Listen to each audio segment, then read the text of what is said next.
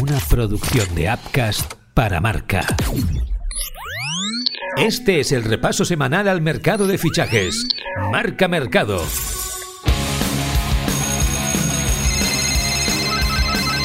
Marca Mercado con Joan Prats y Diego Picó. ¿Qué tal? Muy buenas y bienvenidos a Marca Mercado, semana final del Mundial, mientras el planeta espera que llegue ese Argentina-Francia, las secretarías técnicas y direcciones deportivas continúan trabajando a destajo, algunas de hecho ya tienen el trabajo bastante avanzado y hoy os lo vamos a contar con Diego Pico, como siempre. ¿Cómo estás, Diego? Hola Joan, ¿qué tal? Esta semana hemos tenido un poco de calma tensa en el mercado. Así es, y aunque ha habido novedades, ojo, ya lo dijimos el otro día que a partir del 18 de diciembre muchas bombas estallarían y continúa pensándolo firmemente. En cuanto termine el Mundial, esto se va a desparramar, Joan. Pues venga, vamos a comentar cómo está el panorama a 16 de diciembre aquí, en Marca Mercado.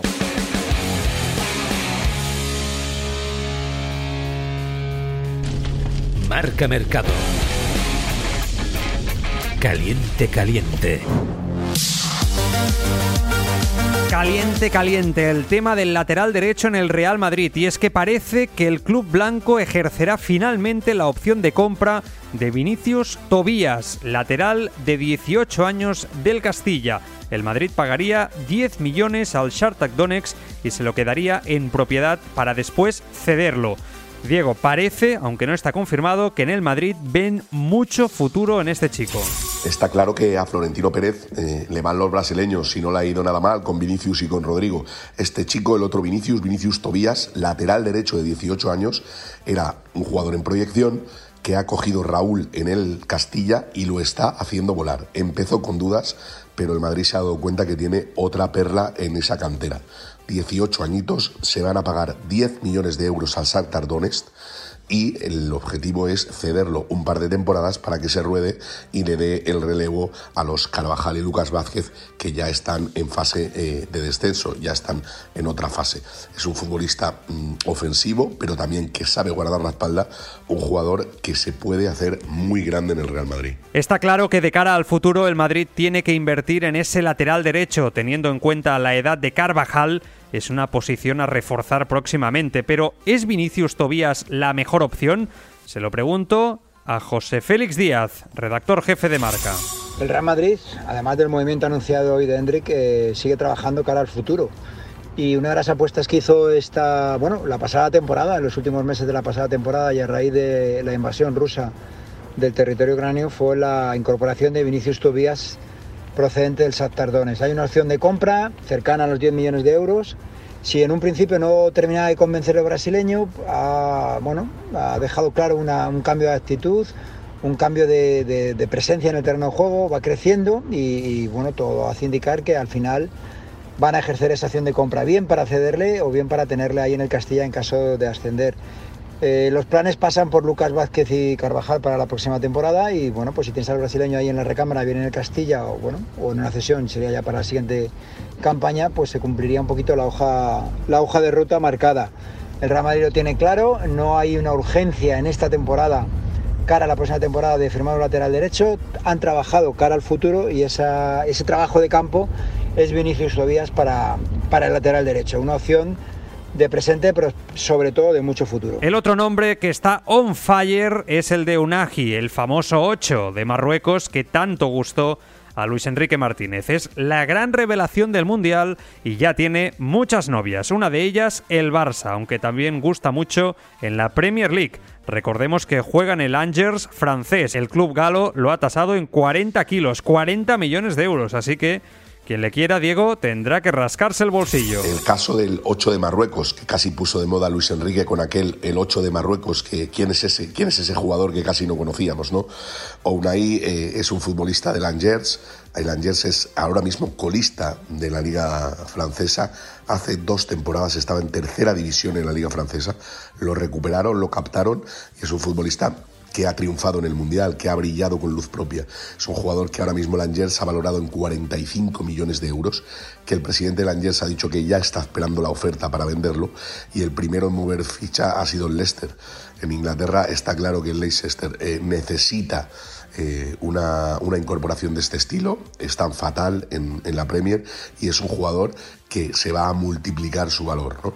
Eh, llegó, como decimos, hace mm, tres temporadas, dos temporadas y media a Angers procedente de la tercera división y ahora mismo lo van a vender en este mercado por más de 40 millones de euros. Un pelotazo mundialista. Como decíamos, en Can Barça gusta mucho Unagi, pero ¿encaja con la idea de Xavi?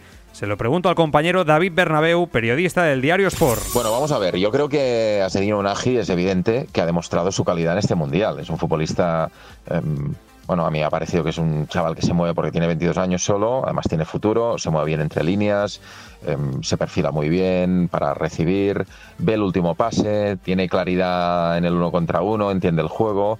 Eh, le hemos visto poco en ese contexto porque Marruecos ha jugado a una cosa muy distinta a la que suele jugar el Barça, pero, pero es evidente que ha demostrado em, su nivel tan evidente como me parece que no tienen ni pies ni cabeza que el Barça se plantee su dichaje. Primero porque estamos hablando de interior, no tiene nada que ver con un medio centro, ¿no? Y estamos hablando que de interiores el Barça, bueno, pues va repleto. Eh, estamos eh, discutiendo sobre la posibilidad de que un chaval como Pablo Torre, que hacía maravillas en primera ref, de repente vaya cedido ahora en el mercado de invierno y lo encontramos sitio.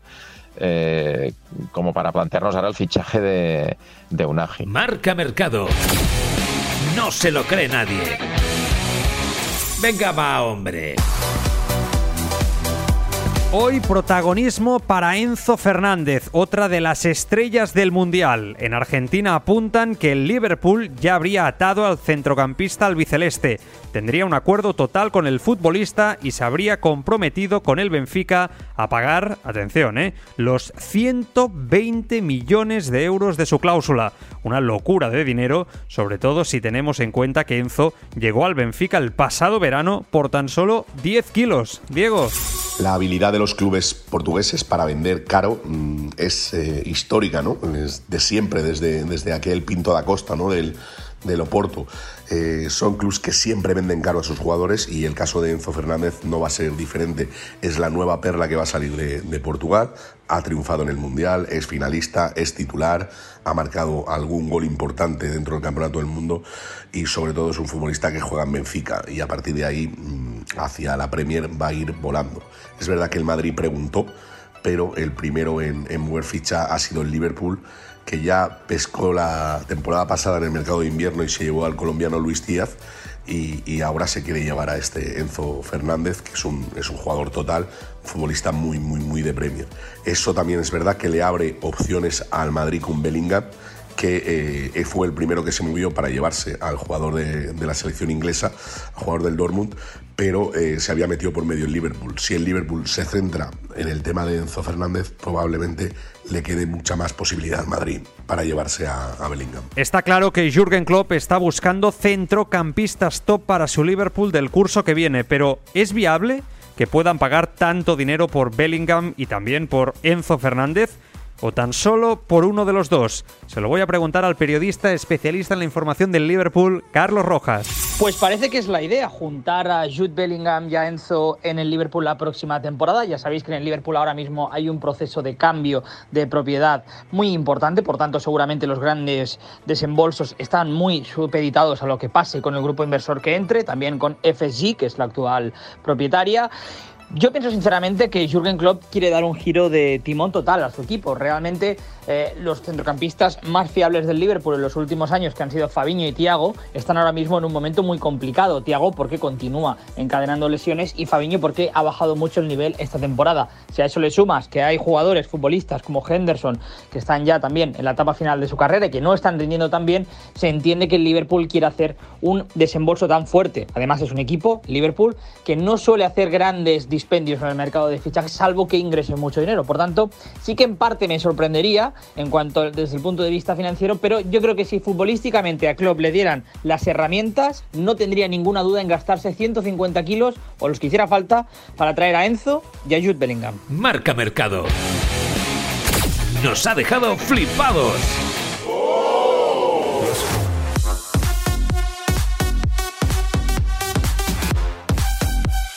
Hace tiempo que flipamos con los tumbos que está dando la carrera de Eden Hazard, así que ya poco nos puede sorprender. Sin embargo, esta semana hemos conocido que el belga podría acabar en el Inter de Milán. Desde Italia apuntan a que los Nerachurros estarían dispuestos a esperar al verano para llevárselo por el precio mínimo. Diego, seguro que el Madrid estaría por la labor. El tiempo de Hazard en el Madrid se acabó después del Mundial, el Madrid le daba la última oportunidad de que en el Mundial hiciera un gran Mundial y volviera a ser el jugador que fue, pero tampoco ha sido así. De hecho, Bélgica ha sido una de las grandes decepciones de este campeonato del mundo, ¿no? quedando eliminada en la, en la fase de grupos. Eh, Azar vuelve, pero vuelve para marcharse. El Madrid le abre las puertas incluso ahora en el mercado de, en el mercado de invierno. Eh, Azar es uno de los jugadores con una ficha más alta en el Real Madrid, un sueldo desorbitado y el Madrid se, quedaría, se quitaría ese sueldo. Es verdad que no tienen demasiada mm, ilusión demasiada intención de sacarle un gran dineral, de recuperar todo lo que se pagó. Es casi imposible después de los años que ha hecho Azar en el Madrid, pero aparece la figura del Inter de Milán que sí quiere llevarse al futbolista aprovechando que eh, la temporada que viene entra en última temporada de contrato y prácticamente le puede salir gratis. Veremos cómo acaba la situación, pero lo que está claro es que el Madrid ya le ha abierto definitivamente las puertas a Azar. Marca Mercado. Está hecho.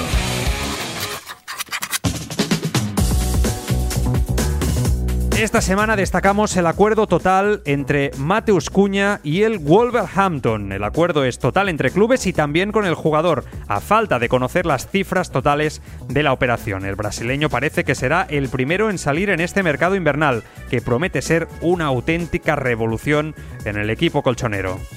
Como dice Joan, eh, en el tema de Mateus Cuña y el Wolverhampton solo falta eh, la firma y saber cuánto va a pagar el club inglés que ha empezado fatal la Premier por el, por el delantero del Atlético de Madrid. El club colchonero va a ser eh, probablemente uno de los grandes animadores del mercado de, invierno de este, de este año. ¿no? Eh, ya va a dejar salir a, su delantero, que se va al Wolverhampton, casi seguro, ya está, ya está prácticamente cerrado. Y, y asoma el caso de Joao Félix. ¿no? Joao Félix, evidentemente, ya contamos en marca el enganchón que ha tenido con, con, Simeone, que es prácticamente irreconciliable el tema. Desde el club se da por hecho que se, va, que se va a vender al futbolista, se le pone un precio de unos 100 millones de euros y el que primero ha movido el árbol ha sido el Arsenal. Es verdad que hay otros equipos en Premier dispuestos a, hacer un esfuerzo por el portugués, que además cuajó un buen mundial. Es verdad que al final, a última hora, esa derrota con Marruecos mm, eh, ennegreció un poco su, su, labor, pero había jugado un buen mundial Joao Félix. Por tanto, se ha revalorizado o, no o por lo menos no ha perdido valor en esta cita mundialista. Veremos lo que pasa, pero muy ojito, muy ojo, muy ojo, muy atentos a lo que pase con el Atlético de Madrid en este mercado. Aunque sin duda la gran noticia de la semana ha sido el fichaje ya de forma oficial de Hendrik por el Real Madrid. Los blancos lo hicieron, como digo, oficial ayer jueves a primera hora de la tarde, 35 millones de euros más otros 25 en objetivos por la sensación de Brasil con tan solo 16 años. Por cierto, se en julio de 2024 cuando alcance la mayoría de edad. Un fichaje que con el tiempo sabremos si es o muy barato o muy caro. De momento lo que sabemos de la operación Endrich, que es que es la operación más cara de la historia del fútbol brasileño a esas edades, obviamente. El Real Madrid va a pagar 35 millones de euros fijos, más 25 por objetivos, más 10 en impuestos. O sea, la operación se va por encima de los 70 millones de euros. Eh, es una barbaridad si se tiene en cuenta que el chaval tiene 16 años, pero también es cierto que era el jugador que quería todo el mundo, ¿no? Con 16 años en Palmeiras está siendo una auténtica revelación del fútbol brasileño. Es un jugador, pues, igual que cuando salió de allí Neymar o cuando salió de allí Vinicius, a un jugador que todo el mundo sabe que va a ser el bueno, es un, es un, delantero más hecho, es un delantero con cuerpo, un, jugador goleador. Eh, de momento no puede venir al Real Madrid hasta verano de 2024, en el que cumpla 18 años y por tanto va a jugar estos dos años cedido en Palmeiras, en, el que es su club. Eh, allí lo van a cuidar bien y luego veremos, como tú dices, si el fichaje es caro o es barato. Con Vinicius y con Rodrigo al principio parecían muy caros y ahora parecen una ganga. Marca Mercado. El culebrón eterno. Y atención, porque en los próximos mercados uno de los grandes animadores va a ser Rafael Leao. El delantero portugués parece que no quiere renovar con el Milan y se le acumulan las novias entre los grandes equipos europeos. Recordemos que acaba contrato en 2024 y los Rossoneri estarían prácticamente obligados a venderle el próximo verano si quieren hacer caja con él.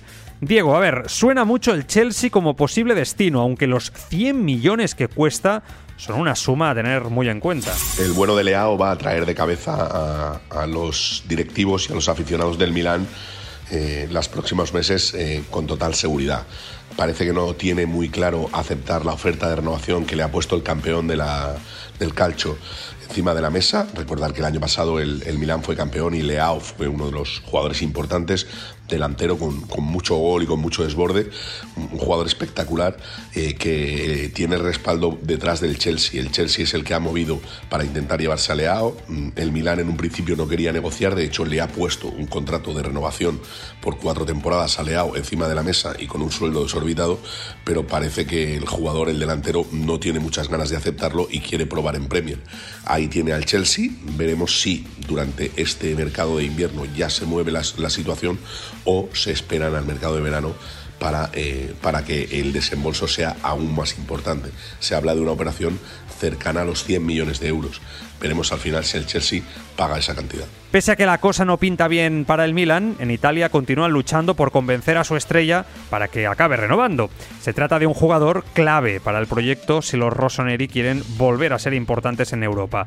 Le pregunto al compañero de marca, Irati Prat, experto en fútbol italiano, cómo ve él la situación. La verdad es que dirimir el futuro de, Rafael Leao es, bastante complejo. Eh, yo ahora mismo no te sabría decir si va a renovar con el Milan, si se va a marchar a la Premier.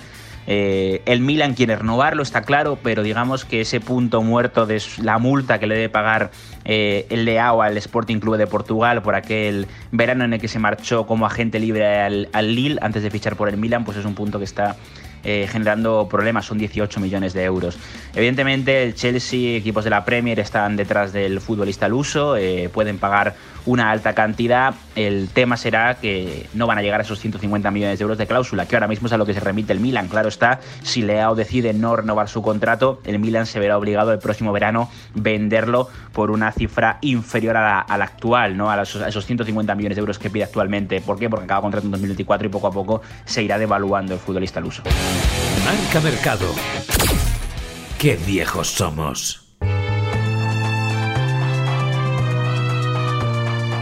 Hoy no vamos a viajar tantos años atrás, pero vamos a analizar un fichaje histórico. Se produjo casualmente en el mercado de invierno. Era 2018 cuando el Manchester City se llevó a Aymeric Laporte del Athletic Club por 65 millones de euros. Una baja muy dolorosa para los vascos que tenían apenas 7 días para moverse en el mercado.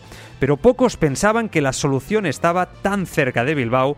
Apenas 6 días después, de forma sorpresiva, el Athletic Club depositó los 32 millones de euros de la cláusula de Íñigo Martínez a su eterno rival, la Real Sociedad. Fue una auténtica bomba, pero más impactante fue cuando el jugador no dudó en aceptar la oferta y cambiar Guipúzcoa por Vizcaya. Juanma Velasco, periodista de marca que sigue el Athletic Club, recuerda cómo se produjo. El 30 de enero de 2018 en Marca titulábamos como un bombazo el finchaje de Íñigo Martínez por el Athletic. Esa tarde del 24 de enero del 18, que fue cuando se confirmó que el City ficharía a Laporte, todas las miradas se fijaron en Zubieta, donde Íñigo era el mejor central de la Real. Esos días hablé más con Badallo que en toda mi vida, y eso que muchos años antes habíamos sido compañeros de clase en la facultad. Cualquier movimiento de Íñigo tenía reporte para Bilbao. En Marca lo vivimos a tope porque era claro que habría trasvase, aunque eso costase disgustos. Badallo nos puso al tanto de todo lo que pasaba en el vestuario de la Real, de la charla que hubo entre Íñigo y Arramendi, amigos desde la infancia, de cómo pensaban en el Consejo de Administración, mientras en Bilbao Urrutia se mantenía hermético. Todo, sin embargo, invitaba a pensar en el fichaje. El Atleti jugó un único partido entre el anuncio de la marcha de Laporte y el fichaje de Íñigo. Ciganda, que era el técnico rojo y blanco, capeó como pudo aquella situación. Firmado Íñigo, el nuevo central del Atleti pasó a convertirse en símbolo del mal para los vecinos en Donosti. Incluso hasta la Real le dio por devolver el dinero a los que esa temporada habían comprado la camiseta oficial con la serigrafía de Íñigo Martínez a la espalda. Y aquí estaría en volver a Badallo, que en una entrevista con el central, cuando debutó con la Real, consiguió esta frase del futbolista. De pequeño era del Athletic, pero ahora soy 100% del Real. A mis padres ya les he hecho de la Real, pero mi hermana será siempre del Athletic. Los 32 millones de euros de su cláusula de rescisión se convirtieron en el mayor desembolso de la historia del Athletic Club y en una de las mayores traiciones de los últimos años en el fútbol español. No solo era jugador de la Real, sino también uno de sus líderes y capitanes, un símbolo en San Sebastián. Pero el proyecto del Athletic le atrajo más. Desde dentro, en Bilbao, el fichaje fue difícil de gestionar. Así lo recuerda Xavier Fernández, jefe de prensa y responsable de comunicación del club por entonces. Es evidente también que es imposible ponerle puertas al campo, porque si algún club va a abonar la cláusula de rescisión, pues tiene indefectiblemente que ponerse en contacto con, con la otra entidad. Entonces ese, ese terreno estaba amortizado, por decirlo de alguna manera, en cuanto a que Íñigo Martínez tendría que acabar diciendo, como así fue, a la Real Sociedad que iba a abonar la cláusula de rescisión. Por eso a mí me gustaría destacar también la importancia de la comunicación interna. En ese sentido, yo creo que el protocolo estricto que en aquellos momentos eh, teníamos respecto a, a, la comunicación y a la comunicación de este tipo de eh, circunstancias, pues funcionó bastante bien, eh, se consiguió el objetivo y eso que había bastantes personas implicadas y cuando hablamos de bastantes eh, personas implicadas pues estamos hablando de, de, personas que tienen que imprimir la camiseta, de personas que tienen que saber el número y el nombre que va a llevar el, jugador que vas a contratar. A día de hoy, Íñigo Martínez encara el último año de los que firmó con el Athletic Club. Ha visitado San Sebastián en más de una ocasión y ha sido repudiado en la que una vez fue su casa. Hoy, sin embargo, ya nos hemos acostumbrado a verle jugar con la camiseta del Athletic. Y hasta aquí el marca mercado de esta semana. Como veis, seguimos a tope con el mercado de fichajes y tiene pinta de que esto va a coger ritmo de crucero a partir de la semana que viene, una vez el Mundial sea historia. Así pues, nos escuchamos el próximo día 23. Hasta entonces, sed felices. Marca mercado.